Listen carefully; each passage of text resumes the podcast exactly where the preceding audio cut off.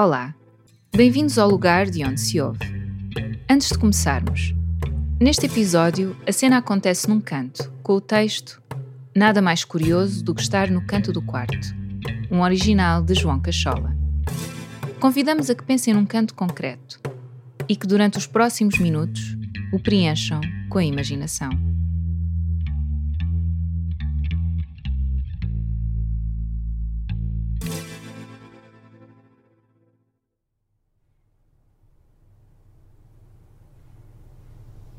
Não há nada mais curioso do que estar aqui no canto do quarto.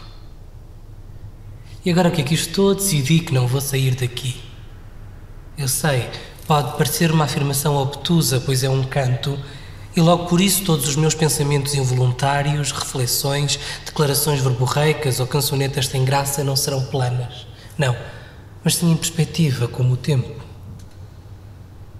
Como o tempo. Desafio o aborrecimento, pois. E mesmo assim não me sinto só, nem por um segundo, o que é estranho. E faz com que todos os pelos dos meus braços, pernas e nariz e cabelos se irissem, o que é pouco atraente.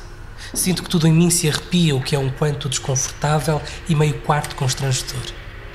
Claro que ninguém vê, mas se não me sinto só é como se alguém visse, ou como se eu sentisse que alguém está a confirmar tudo aquilo que eu digo, e não acho piada a isso. Não, não acho piada.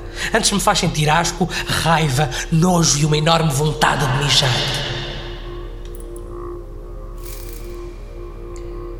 É realmente um ato heróico construir um canto de uma qualquer coisa. Talvez o fizesse mesmo agora porque ninguém ia ver. Talvez eu pudesse construir um canto do que quer que fosse agora, porque não haveria julgamento e isso é bom. Tornaria todo o meu processo em algo muito mais simples, mais fácil, sincero, justo, honesto. Não acredito que voltei a vir parar ao mesmo sítio, ao canto do mundo. O que nem faz sentido porque o mundo não tem cantos. É redondo. No entanto, tantas perspectivas perpendiculares.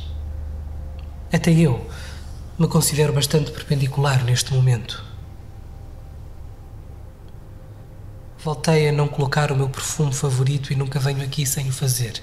Admito, pronto. E admito que já é pelo menos a terceira vez e isso começa a preocupar-me porque não consigo pensar, nem quero. Só essa ideia de começar a pensar e a perceber-me que pode ser a terceira vez que. Tenho de me treinar. É agora. Um, dois, truque. Não estou bem. Calma.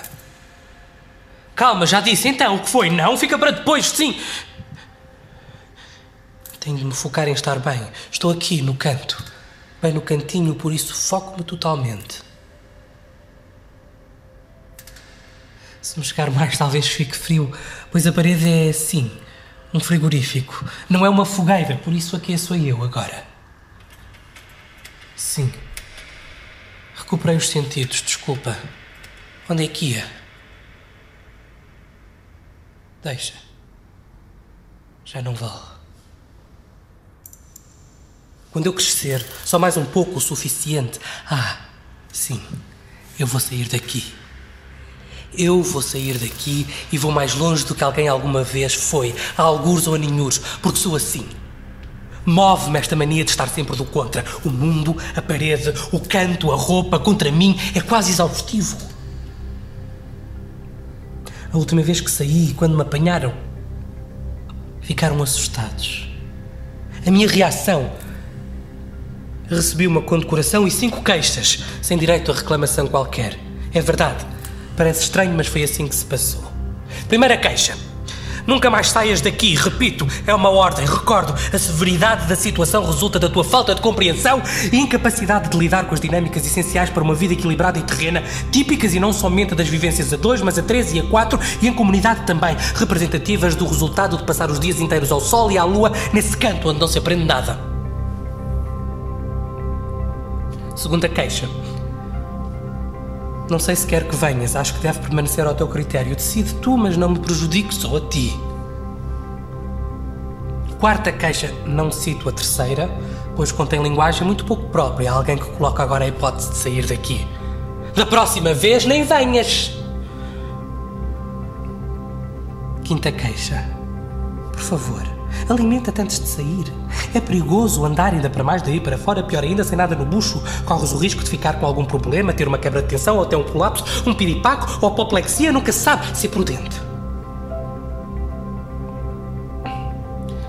Findas as queixas, a condecoração fui eu quem a minha atribuiu. Faço às vezes, dar-me prémios. Dar-se ao caso de alguém não o fazer por mim. Eu faço e parabenizo-me, sim, sempre que faço bem uma coisa. Quando faço mal também, mas nem sempre. Quando faço bem, procuro nunca falhar. Faço uma festa na minha cara, massajo um pouco a cabeça e cozinho para mim o meu prato favorito, sem nunca sair daqui do canto. O maldito canto deste quarto que parece crescer sempre que falo nele.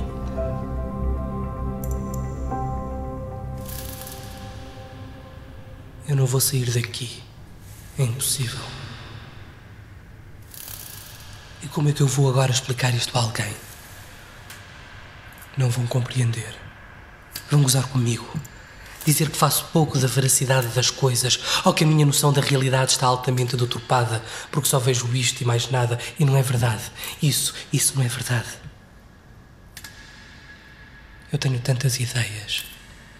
Quero tanto dizer tudo ao mesmo tempo, mas não posso, e não iam compreender, e odeio que não entendam o que proponho ou penso. Não é por mal quando fazem, mas é tão pouco original.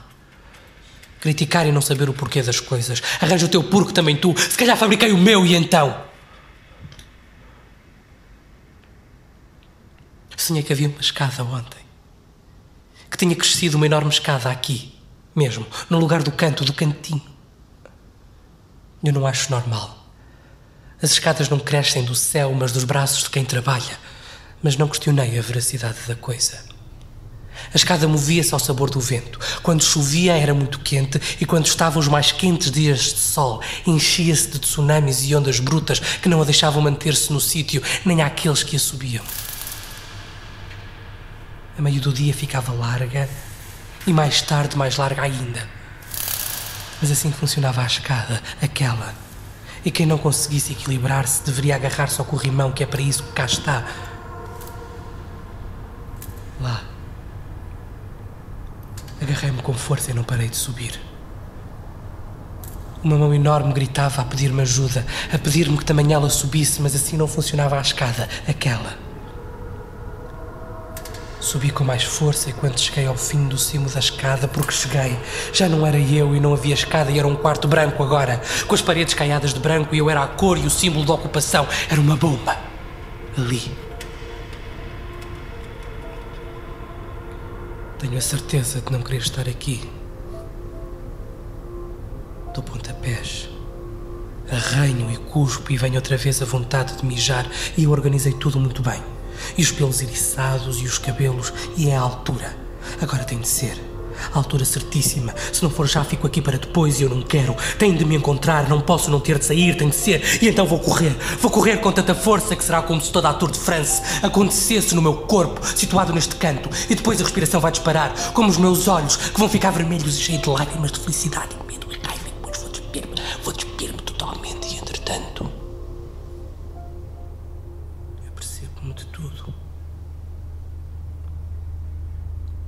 muito claro e calmo e as paredes. Quais paredes? Perco-me no tédio e desdobro-me e triparto-me. Agora sou estilhaço de vidro. Já não há nada tão curioso como abandonar o canto do quarto. Saí. Explodi. Fui-me.